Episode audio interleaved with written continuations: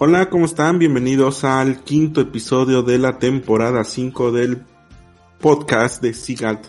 Y está aquí con nosotros Luis. ¿Qué tal, hola, hola, hola. ¿Cómo estás? Saludos. Eh, este, segunda emisión a distancia. Segunda distancia aquí desde, desde, la, desde la costa oaxaqueña. Este, pues bien, bien, aquí un poco de calor. Y vengo de, vengo llegando que fui a hacer ejercicio un ratito para, este, ya sabes, para reforzar el sistema inmune. El sistema inmune, entonces, este, pues sí, pero sí está haciendo mucho calor por acá. Bien, entonces, oye, pues hoy tenemos la, el tema del homeschool, o educación a distancia. Ajá y ya a un año, ¿no? A un año de que nos mandaron a nuestras casitas, más de un año, un año, dos semanas. Un año, dos semanas, pues, ¿cómo se, cómo se va el tiempo, ¿no? Estamos teniendo esta experiencia, ¿no? Pues bueno, entonces vamos a comenzar con esto que vamos a tener, eh, está dividido en la experiencia que ha tenido tanto a nivel de profesores, de estudiantes o de padres de familia. Después pasaríamos a la parte de una página para los que tengan pequeños en casa de cómo eh, enseñarles a estar en internet, a buscar en internet que se llama Secula en Internet y pasaríamos también a, proyectos de UNESCO y de YouTube que tiene para, sobre todo para la secundaria y preparatoria, ¿no? Sí. Y bueno, pues comenzamos. Arráncate. lo puedes encontrar en Spotify, Amazon Podcast, Google Podcast, Himalaya. Suscríbete y escúchanos cuando quieras. Pero antes, un dato curioso con Alexa. Alexa da un dato curioso. Charles Osborne, un ciudadano estadounidense, tuvo un ataque de hipo que duró 68 años. Hick. Lo siento. Vamos aquí con el contexto, ¿no? Y pues bueno, ya más llevamos este un año ya estando en casa, tanto dando clases o recibiendo clases o ayudando a nuestros hijos en clases, ¿no? Así y entonces, este, pues el ecosistema educativo se compone de esto, ¿no? De, de estudiantes, profesores, familia y administrativos. Y bueno, pues ahora nos hemos tomado desde modificar rutinas, horarios, espacios de trabajo. ¿Tú qué te has comprado ahorita en el home office? Para hacer home office. Ajá. Pues afortunadamente nada, mano, porque todo, todo está en el laboratorio. Yo sí, mira, de eh, cositas. Ah, bueno, pero esas son cosas de tuyas que desde que eres comprador compulsivo. No, para el, para el celular. O este, mira. Pero ese ya estaba antes de la pandemia, ¿no? Ah, sí, cierto. ah, ¿verdad? Ese sí no, no esos, ya son herramientas que... ¿Sabes qué? Que es lo que hemos, hemos comentado mucho, que... Pues sí, fue como esta, como la, la fábula esta de la hormiguita y la cigarra, ¿no? Entonces este, de, a poquitas cosas nos, nos fuimos preparando, sin saberlo obviamente, ¿no? Pero nos fuimos preparando y a la hora, de, a la hora que se vino el invierno, este, pues ya estábamos con todos los elementos. Digo que yo no, no he tenido que ocupar nada, afortunadamente, porque pues las cámaras, este, todas las herramientas, las cosas que están en, se pueden ocupar para hacer streaming, entonces pues está bastante, bastante chido.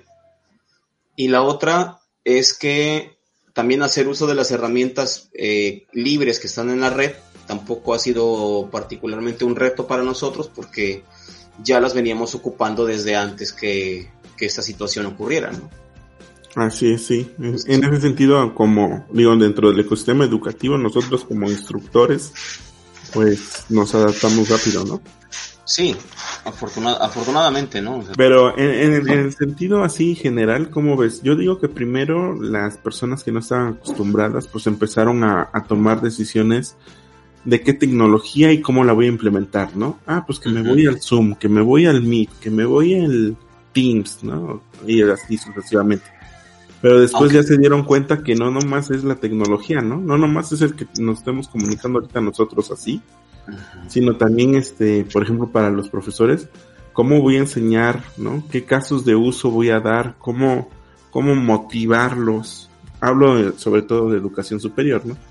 Este, cómo puedo, cómo puedo compartir con ellos ejemplos o de cómo puedo estar, este, adaptándome a, necesidades de, tecnologías tan dispares, de involucramiento en la tecnología tan dispareja, ¿no? Sí, sí, sí. Y bueno, y, y, en ese sentido, pues yo creo que, ¿cómo ves? ¿Tú crees que ya pasamos? Eh, habla, primero hablemos de lo que tenemos más a la mano, que es la parte de la universidad de educación superior. ¿Tú cómo ves? ¿Cómo ves este cambio, bro? Pues eh, yo lo veo como un reto, sigue siendo un reto todavía, ¿no? No sé, han pasado, ha pasado un año pero tampoco ha sido tanto tiempo, o sea, el, proceso de adaptación, o sea, de adaptarse a este sistema, todavía está, podría decirse que a la mitad, aún, aún, aún, eh, porque justo estabas mencionando hace rato que, que se tuvieron que echar mano de varias herramientas digitales, que lo cual es pues, sumamente positivo, pero para otras personas también fue el, entrar a un mundo completamente nuevo, ¿no? O sea, había personas que sí, este, pues fue nada más brincar de una plataforma a otra y decir, bueno, abro una cuenta y está todo resuelto, y para otros fue como, ¿y ahora qué voy a hacer, no? ¿Qué está pasando aquí? ¿Cómo voy a, cómo voy a adaptarme? ¿Cómo, funciona esto, no? ¿Cómo, ¿Cómo abro una cuenta en esta cosa? ¿O, cómo subo contenido? Así es. Este, el, también el, reto es, y eso es algo que, digo, nosotros no somos pedagogos ni, ni, docentes, así, bueno, tú eres docente a tiempo completo, yo no. Pero este, pero este reto también, eh, eh, que, bueno, lleva como dos partes o tres partes importantes. El primero, eh, ¿qué contenido les voy a dar a los, muchachos? ¿cómo, ¿cómo, lo voy a, cómo lo voy a, a transferir de, de la, del aula a un un archivo en digital. Y este y, cómo tamizar esa información, o sea, cómo hacerlo dinámico, pues, para Así es. Para, para romper también esa barrera del, del PowerPoint, porque también eso es, es, fatal, ¿no? O sea, eh, digo, quienes, quienes echaron mano de eso, pues está bien, o sea, es, muy loable, ¿no? O sea, no, se está criticando aquí esto, o sea, te digo, cada, cada quien, eh, cada persona echó mano de lo, de lo que le daba, ¿no? Su, entendimiento. Pero sí, creo que, creo que tenemos que subir un poquito el estándar, ¿no? Subir un poquito la vara, como se dice ahí, en ese sentido. Que tampoco, es, tan difícil. Pero ¿no crees que esto ya debió de haber sido, aunque no hayamos tenido esta chance de hacer cosas a distancia, o sea, ya el que, imagínate que no hay pandemia, ¿no? Pero que un profesor vaya al salón, se siente en el escritorio, bueno, o en la silla del escritorio, conecte su computadora, abra PowerPoint y esté ahí, bla, bla, bla, bla, pues ya es como, como muy rudimentario, ¿no? Pues ahí, eh, digo, como aprendimos tú y yo, que teníamos profesores que van y o iban a dar su monólogo o iban a dar su sus diapositivas que año tras año van y que no actualizaban ni siquiera las referencias bibliográficas, ¿no? Y entonces ya era 1900, digo, ya era 2002, 2003 y seguíamos con referencias de los 80, ¿no? Con acetatos, manito. A mí todavía me tocó que me dieran, que me pusieran acetatos, ¿eh? Digo, en ese sentido también como profesor uno debe de estar, digo, no vas a hacerlo cada año o, o sí, pero mínimo dos años ya deberías de estar actualizando tanto métodos como material y como ir viendo sobre todo las generaciones, no lo mismo como éramos nosotros de generación estudiantil a los que ahorita les estamos dando clases, ¿no? Sí, ¿no? ¿Quién sabe, quién sabe en qué generación vayan ahorita? No sé si son qué, son... Son generación COVID. No, no son, o sea, ya ves que están millennials, centennials, generación Beat, generación no sé qué, generación X, no sé qué generación vaya ahorita. Ni idea.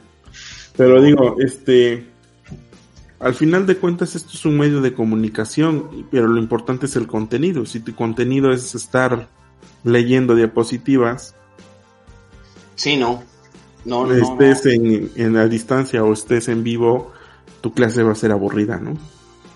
Pues sí.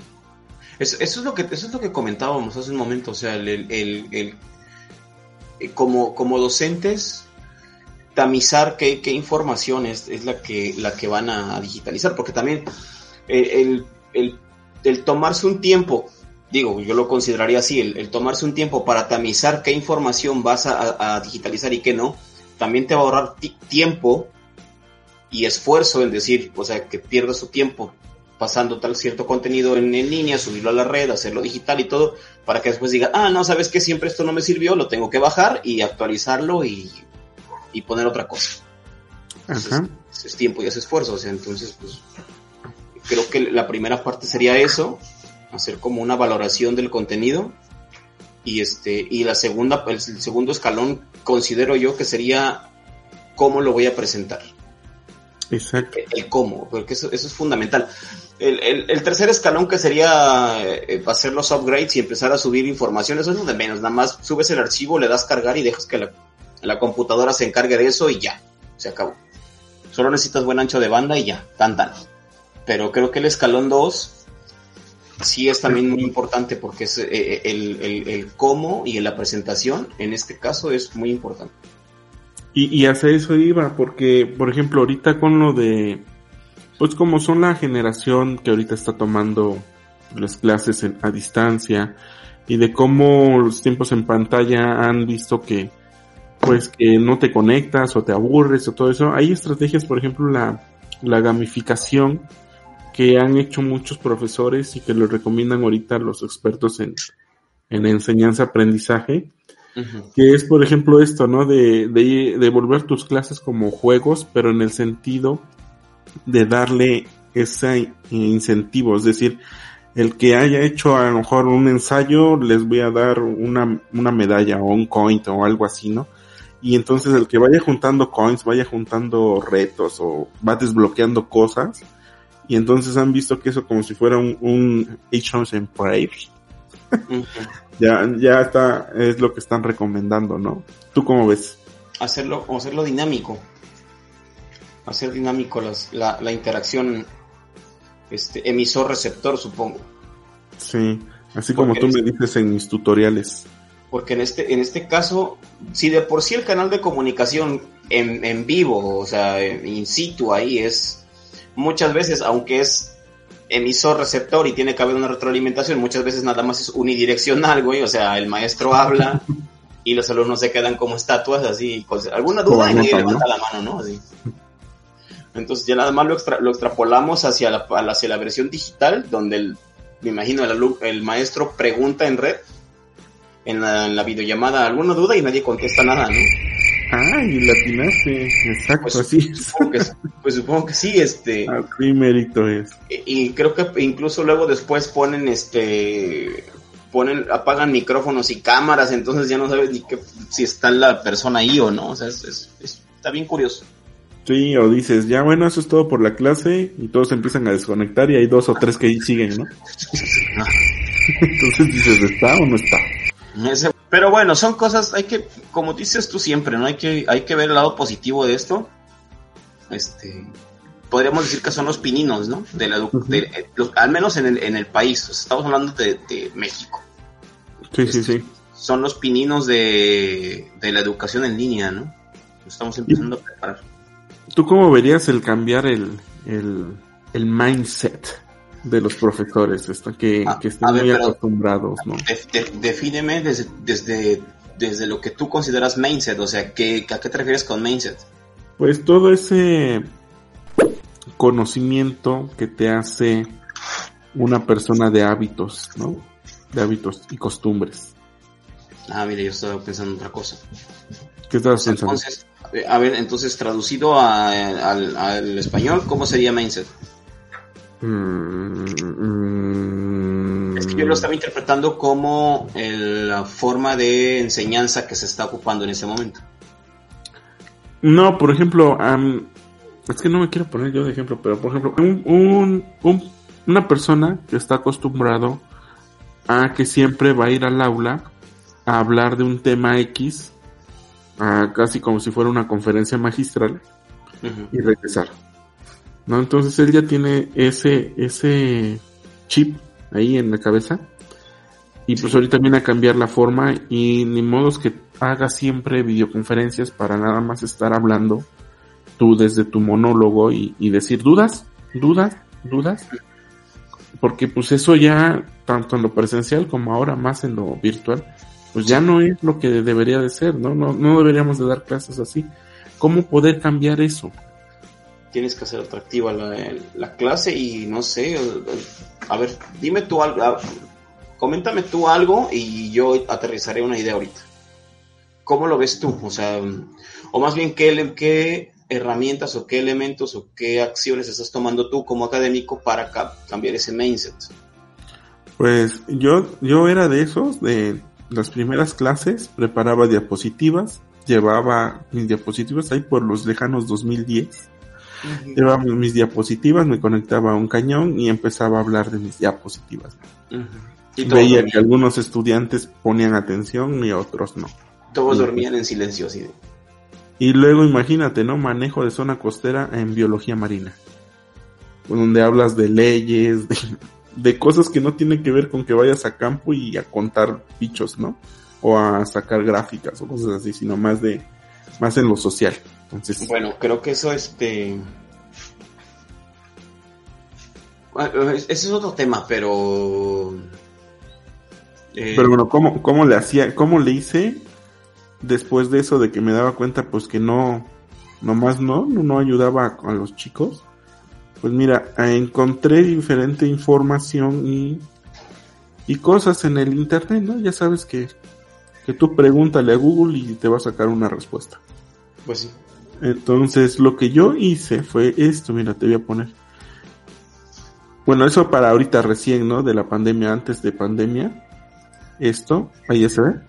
Ya va pues es esto de esta parte de Google, Google for Education, y entonces aquí tiene el aprendizaje y tiene cursitos, o, no cursitos, tiene cursos muy bien, muy bien estructurados. Obviamente usas productos de Google, pero además de usar productos de Google, te da estos procesos de enseñanza-aprendizaje, ¿no? Y ya tú si quieres seguirle, te da la opción de que se, te certifiques en tres niveles. El nivel uno es como que, oh, ya aprendí, por ejemplo, cosas como el aula invertida, ¿no? O ya aprendí cosas como gamificación del, del aprendizaje. Ah, bueno, te da esa certificación. Y sobre todo usando los productos de Google. El nivel 2 es que además de eso ya estoy proponiendo cosas y que estoy innovando en lo que no está en, el currículum de, la certificación 1. ¿no? estoy viendo otras cosas. Y la certificación 3 es que ya eres totalmente un pro y puedes empezar a certificar a tus compañeros o de la escuela o ponerte ahí como que tú eres un pro y ubicarte por si hay interesados alrededor de ti puedan ir contigo a que tú les ayudes a, pues a tener lo que tú ya aprendiste, ¿no? Ok. Entonces en esa cosa pues yo veo bastante útil contenidos como este tipo y digo es Google porque es el que me gustó más a mí, pero hay infinidad de ya de guías para los procesos de enseñanza aprendizaje, tanto oficiales de la SEP como no oficiales, pero que tienen cierto apego académico a esto de, enseñar y aprender, ¿no? Por ejemplo, aquí le estoy dando link y aquí están los, los cursos, ¿no? Para principiantes, incluso para estudiantes avanzados, lo básico del workspace. Digo, si es una persona que no sepa usar nada de esto de Google, también hay cursos para que aprendas a usar el Gmail, el, documentos, G Drive. A usar la página de, de, de Google. Sí, está todo esto, ¿no? Entonces digo, a mí me sirvió bastante, por ejemplo, yo no sabía usar el Jamboard, que es su pizarra de, de Google, porque al principio de la pandemia Jamboard era una, una, empresa independiente. Después ya lo compró Google y lo integró al Classroom. Ok. Entonces ya se volvió más, más nativo, ¿no? Pero yo creo que así, ¿o tú cómo ves? Pues está bien, es lo que, justo lo que hablamos hace un momento. Ellos, ellos y todo el departamento creativo de Google y todo em, el sector que se dedicó a armar esa plataforma dijeron este que, vamos vamos a presentar en la plataforma y cómo lo vamos a presentar es que son sí sí son parecieran preguntas muy simplistas pero pero son, son preguntas que son, es la base para, para cualquier cosa que quieres em, emprender, ¿no? quieres empezar a, armar, a darle forma. Entonces, este, pues está bien, está bastante, está bastante padre. Ahora, eh, sí sería, sí sería bueno, sería pertinente que, que, que los, las personas que están actualmente ejerciendo la docencia ocuparan estas herramientas porque finalmente la SEP tampoco es que diga vamos a crear nuestra propia plataforma. La SEP lo que va a hacer es tienen que ir a la página de Google y, lo que hacen es que en un mamotreto así lleno de letras, que lo documento oficial, al final te pone una liga así de, y vaya a esta liga y métase a Google Classroom o a Google lo que sea y ahí aprenda. o sea, la SEP nada más va a, va a redireccionarte así en un documento oficial, te va a decir, métete a Google y aprende. O sea, antes de que la SEP te diga que tienes que hacer esto, mejor ya adelántate. Adelántate y velo haciendo porque lo van a hacer. O sea, muy probablemente esto lo van a hacer. No, no, no por, no por desidia ni porque no se les ocurra otra cosa, sino porque simplemente es el estándar y ya está hecho. Sí, sí, sí. Ya son herramientas de libre acceso que, a, lo que todo mundo puede acceder y que eso es otra cosa. O sea, cuando hablamos de estándar es que cualquier maestro, cualquier académico desde cualquier punto de la República puede acceder a esa plataforma. Exacto. La SEP seguramente los va a, redireccionar y a decir, apréndanse, métanse, certifíquense con Google ahí, que no sé qué, y suban su, y ya después, y ya después se vuelven a colgar la medalla y dice, y suban su certificación aquí para que se les den puntos ahí en no sé qué. Como, como, maestro Pokémon, ya suba su nivel ahí. bueno, Luis, ahorita seguimos platicando. Con la cápsula de Geofax. Carta o mapa. El INEGI maneja como carta y mapa como sinónimos. En ellas se agrupan información geográfica como las topográficas a una escala 1.50.000 que cubre 960 kilómetros cuadrados y refleja características orográficas mediante curvas de nivel, relieves terrestres mediante sombreado, de un modelo digital de elevación, cuerpos de agua, obras civiles, así como puentes geodésicos y limitantes nacionales o internacionales. Y tiene la finalidad en apoyar proyectos de planeación a, nivel local o municipal. Y son la base cartográfica en la generación de cartas temáticas como la climática, edafológica y geológica. Geofax. Y bueno, vamos a regresar ahora con la, con la plática y qué hacer por ejemplo, padres de familia o, chavitos que tengan que buscar en internet qué pautas de conducta hay que seguir, dónde hay que checarnos para, pues, para no ser víctimas de cualquier cosa, ¿no? Y en eso encontré esta página, a ver qué, qué te parece. Es esta. Se llama Sé Genial en Internet. Ahí aparecerá la liga. O pueden buscarlo desde Google. No, y aquí entonces, ¿qué, ¿de qué se trata? Pues es este pláticas de cómo ver el material o dónde buscar o dónde hay sitios que ya han sido pues probados y validados de que es un contenido lúdico, no es un contenido que desde que te extraigan datos para después mandarte publicidad o desde algo más cañón, ¿no? Sí. Sino algo así, ¿no? te dice mantenerte alerta, no caigas en trampas, protege tus secretos, te enseñan sobre todo esta parte, ¿no? Sobre todo ahorita que estamos viviendo que, que haces un comentario en el Twitter y pum, ¿no? Te llegan 6, 7 que ya te están insultando te están diciendo que perteneces a un a uno u otro bando, ¿no? ¿Te acuerdas que te acuerdas que hace mucho tiempo y creo que está documentado en algún podcast o en alguna transmisión? Cuando hace un año, güey, yo creo que deben ser de los primeros de, de, de pandemia que dijimos.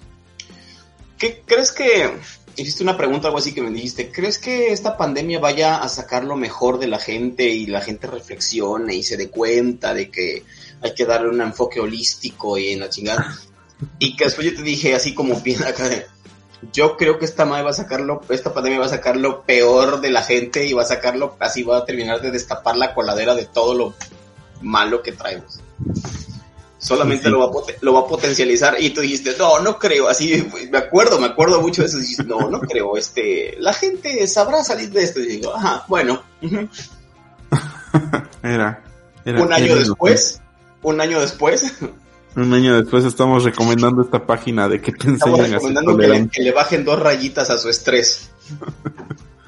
Bueno, está eso que te enseña o que si Mira, a ver, dudas- bájalo, bájalo tantito, bájalo tantito. ¿Aquí? Ahí, ahí, donde dice Interland. Ajá, eso está un- padre. es- Eso está bien, está bien padre y es, es el ejemplo de lo que hablamos hace rato. Dice, juega A ver, seguro, ¿de aprende seguro, mantente seguro. Déjalo ahí en, en el Interland. O sea, quiero tomar esa imagen de esos monitos, de ese mundo ahí fantástico en el que los niños pueden entrar y jugar. Alguien tomó esa idea y dijo, vamos a hacer que, no sé de qué se trate, pero a mí se me ocurrió decir, vamos a hacer que los niños vayan con un monito, que brinque y que cada, cada cosita que rompa o que vaya cruzando se vaya desplegando un dato cultural importante. O, o que vaya juntando estrellitas o vaya juntando cositas y cuando llegue al nivel final, pum, se le revela alguna información así de... Y esto lo tiene que saber para aplicarlo en el siguiente nivel.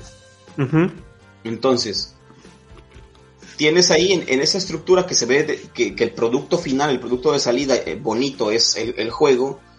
Lo que hay detrás, tras bambalinas, es programadores, eh, gente que hizo storyboards, docentes que, Educadores. docentes que aportaron la información, un, o sea, hay todo un equipo multidisciplinario de gente para que el, el producto final, a ti que te gusta mucho hablar de productos y servicios y la chica, todo, Productos, personas y procesos. Eso, todo, esos son tus tres, tus- esos son tus tres P's, productos, personas y procesos. Así es. Este, que te gusta mucho hablar de eso es, ese es el- yo considero que ese es el ejemplo, güey. Ahí está. Sí estamos en esos pininos, sí estamos, o sea, eh, siento que este, este, este primer, eh, y lo voy a, lo vamos a decir aquí también, eh, siento que esta primer pandemia de COVID-19, que no va a ser la Primer primera, esta primer, primer pandemia, esta, esta, esta inauguración en este, en este siglo de pandemia, este, eh, estos son los pininos, justo porque eh, eh, siento que ese es como el, el, el,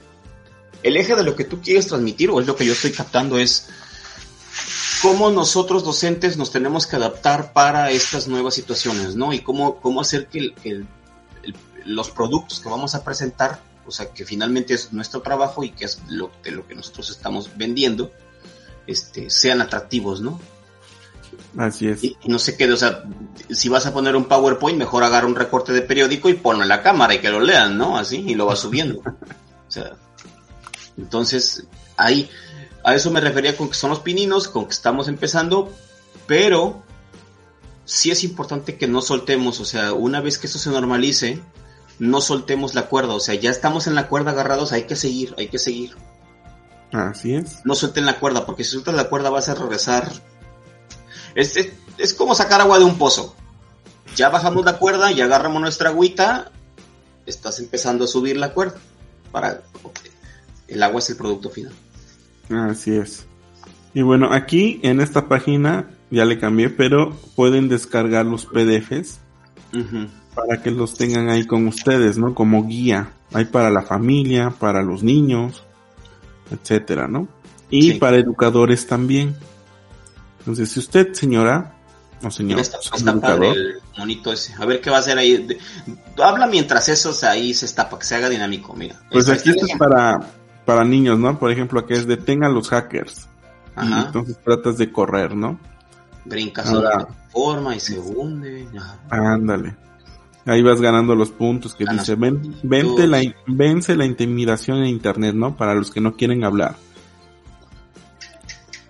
Es súper padre. Es, es- es- es un ejercicio bien simplificado de, de cómo un tema bien complejo o de cómo transmitir un mensaje o, sea, o, o una enseñanza lo puedes sintetizar en, en un En jueguito. un juego. Ese Así ejercicio es. de síntesis es. Considero que es el- eso es lo que hay que rescatar de todo esto. Así es. Ya, aprendí- bueno. ya, ya aprendieron el, el chip, no lo apaguen, güey. O sea, no, no, no apaguen eso. Exacto. Síganle, Pues síganle. esta, esta página está bastante útil. Ahí se las dejaremos en la descripción del podcast y o del video, ¿no? Y ahora, en nuestra sección de música, traemos el clásico Never Gonna Give You Up de Rick Astley, que ha sido remasterizado en 4K y a 60 frames por segundo.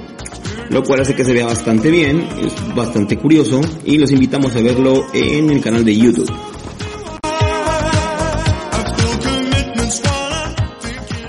Para ir cerrando, vamos al proyecto de Mi Aula, que es, que es otro proyecto bastante útil. Entran a YouTube y ponen Mi Aula. Lo acaban de lanzar, lo lanzaron la semana pasada. Y es un proyecto entre, pues aquí están viendo, ¿no? UNESCO, YouTube, y que en cada país UNESCO y YouTube se acercaron a su Secretaría de Educación Pública, lo que sea análogo a cada país. Qué chido. ¿Para, para qué cosas? Para alinearse el contenido que van a poner aquí en este canal con los planes de estudio que tiene cada país Ah, no para la secundaria y para la preparatoria, ¿no? Media superior. Media super, no, esa idea está excelente, güey. o sea, Entonces, ¿y qué- esas son las ideas que- que valen la pena, güey. Exacto. Y no es que UNESCO y YouTube se hayan puesto a, a generar videos desde cero. No. YouTube tiene a los edutubers, ¿no? A los famosos edutubers, profesores o alguien que les gusta enseñar y tiene su canal y, y ahí pone clases, ¿no? Eso es un edutuber. Y de ahí, entonces, llamó a la UNESCO para que empezara a hacer la curaduría de, de esos videos Sí. para ver qué material en realidad pues sí aportaba conocimiento y otro, a lo mejor te encontrabas un edutuber que decía que la tierra era plana, ¿no? Sí, claro, claro. Entonces, pues ese no iba a entrar. Entonces, este, eh, UNESCO hizo eso. Ya que tenían esos videos, aquí los voy poniendo, ya que tenían esos videos, armaron las listas de los playlists. Y ahora cada playlist, por ejemplo este, filosofía de sexto de bachillerato. Ecología y medio ambiente, sexto de bachillerato. Homólogo, homólogo a los contenidos de cada país. Exacto. O sea, aquí, por ejemplo, de Educación. lo que la Secretaría de Educación Pública de México eh, puso en los planes de estudio para filosofía de sexto de bachillerato, en esta lista vas a encontrar al menos dos videos que hablen de ello. No manches, está, está chingoncísimo eso, güey. Está súper chido. ¿no? Y entonces es- hay de matemáticas, primero de secundaria, español, segundo de secundaria, formación cívica y ética, ¿no? Sí. Y entonces esta parte es lo que a mí se me hace bastante padre. ¿Por qué? Porque ya es un recurso, por ejemplo, para profes que no... porque hay uno, hay uno de Miss que viene ahí. Aquí hay uno de manejo de- zona costera para noveno semestre de biología. no, pero es secundaria y prepa. Pero, por ejemplo, los profesores que ya tienen un material extra y pueden vincular, ¿no? Oye, Jalan amigo, la liga del no, video. Nunca se te ocurrido hacer un. Perdón que te interrumpa. Pero Ajá. si no lo digo, se me va a ir la idea. ¿Nunca se te ha ocurrido hacer un curso de SIG para niños? Estaría padre, ¿no? O sea, tú que andas bien metido con el contenido infantil por obvias, por obviedad, por obvias razones. Ajá. Este, ahorita que estoy viendo todo eso y que dije Miski y todo y de repente me brincó así la idea y dije, güey, SIG para niños. Sí, justo acabo de ver, de estar leyendo sí. que Ponemos así, a- armamos uno de eso y así de, "Ah, arma tu propio mapa y elementos básicos que tiene que... Y hasta hacemos un, hacemos una mascota así, eh, que sea, no sé, un, nor- un norte ¿Un así.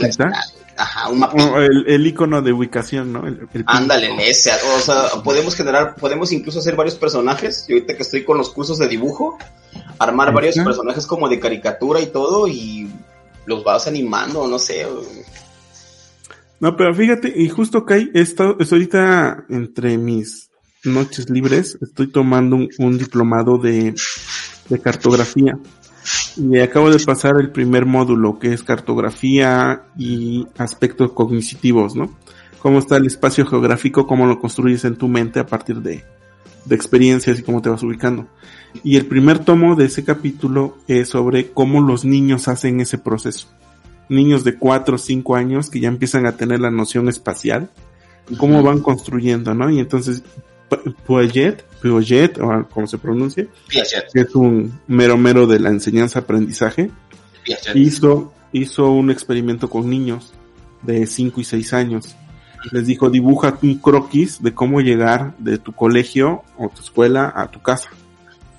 Y entonces los niños, pues de acuerdo a lo, a lo que veían, ¿no? Era un diferente, un croquis de alguien que iba en el transporte público a un croquis de alguien que, que iba en el, en el carro particular o alguien que iba en el transporte de la escuela.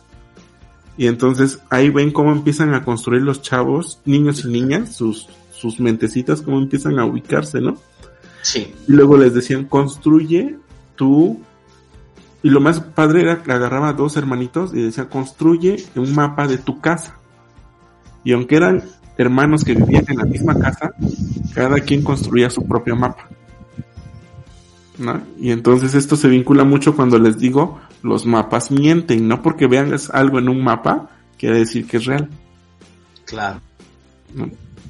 Entonces, bueno. Es, esa, parte, esa parte está bien, bien chida, güey, o sea, de que tú le digas al niño, haz un, un croquis desde tu casa, tú le das un lápiz, le das colores y una hoja de papel a un niño y le dices, dibuja un mapita, él te lo va a hacer con gusto, güey. O sea, no se le va a hacer nada aburrido, le va a gustar, va a aprender, este, le va, va a empezar a, a, saber qué son los elementos, o sea, de esto que tú le pusiste, estas casitas que tú le pusiste, eso es un elemento, estos arbolitos son otro elemento. Entonces está separando por layers, está, está, está empezando a aprender conceptos. Escalas.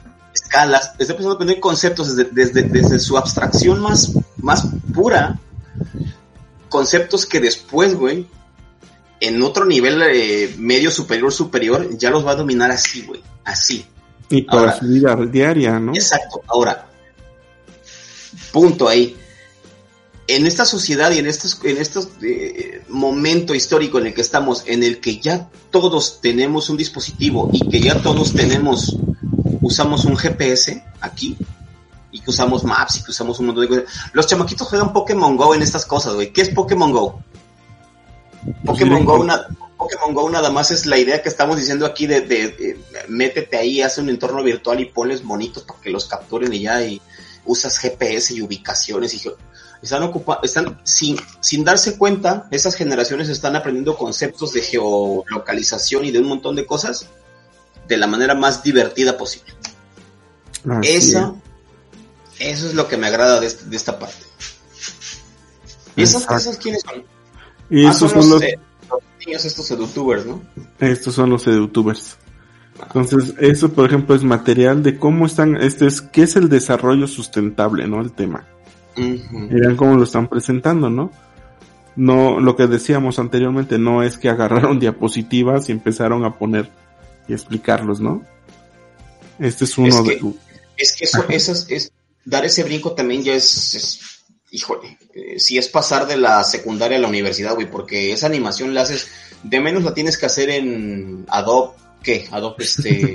bueno, sí, pero puedes hacerlo con recursos que ya hay, ¿no? O sea, no vamos a pedir la superproducción.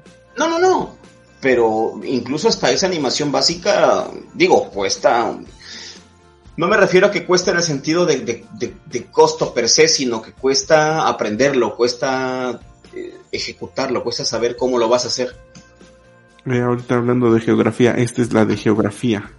¿Qué es el espacio geográfico? Es súper chido. ¿No? Uh -huh. Pero mira, esto, esto, esta animación que está haciendo, hay una aplicación que tú nomás metes lo que está escrito aquí okay. y los dibujos que estás usando y te lo hace solito. Sí, sí, se ve que nada más son capas que, o sea, eso que parece animación en realidad nada más son capas que se están sobreponiendo en animación y ya. Así es, o sea, no, no es que el, el profe tenga que aprender informática y diseño para empezar ah, a no, no, no, no, no, no, no, no, no estamos diciendo eso. Lo que estoy tratando de decir es que dar ese salto de la, de la diapositiva y el recorte de periódico así para que lo lean, dar ese salto a eso, sí es, eh, es salir de la zona de confort, pues las características del espacio geográfico. Mira, esto me recuerda a, a la materia de geografía de quinto semestre que doy. a los ingenieros los, los, los, chamacos, los chamacos están aprendiendo más de geolocalización y de, y de cuestiones de sistemas de información geográfica con el Call of Duty y con el y todos esos de shooters con el Modern Warfare y esos, esas cosas con la chicosa esa que juegan que les encanta el Free Fire y el este que juegan así donde se matan unos a otros como de, de, enajenados, no sé cómo se llama. Ahí están aplicando todos esos conceptos, güey, porque ahorita que esa, esa imagen, esa que estamos viendo ahorita, aquí, aquí así, del, del, del dron así volando, cuando el, chama, cuando el chamaquito entra en la sesión, entran de esa forma, güey, ¿sí lo has visto? Sí. que entra como en un paracaídas el monigote y se va y lo va moviendo y la chingada. Y, y esas cosas de, de localización lo ocupan también en el videojuego. Pero, pero eso está padre porque, porque ya avanzaste y ya tienes como las herramientas o, o las piedritas con las que vas a construir la barda.